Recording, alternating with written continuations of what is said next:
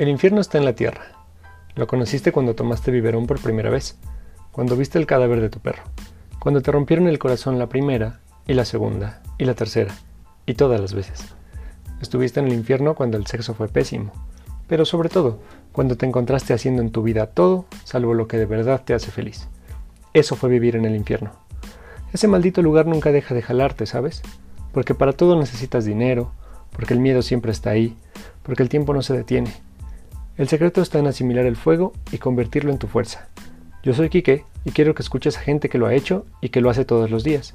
Quiero que escuches cómo es para ellos seguir su propio camino, que escuches cómo se escapa del infierno.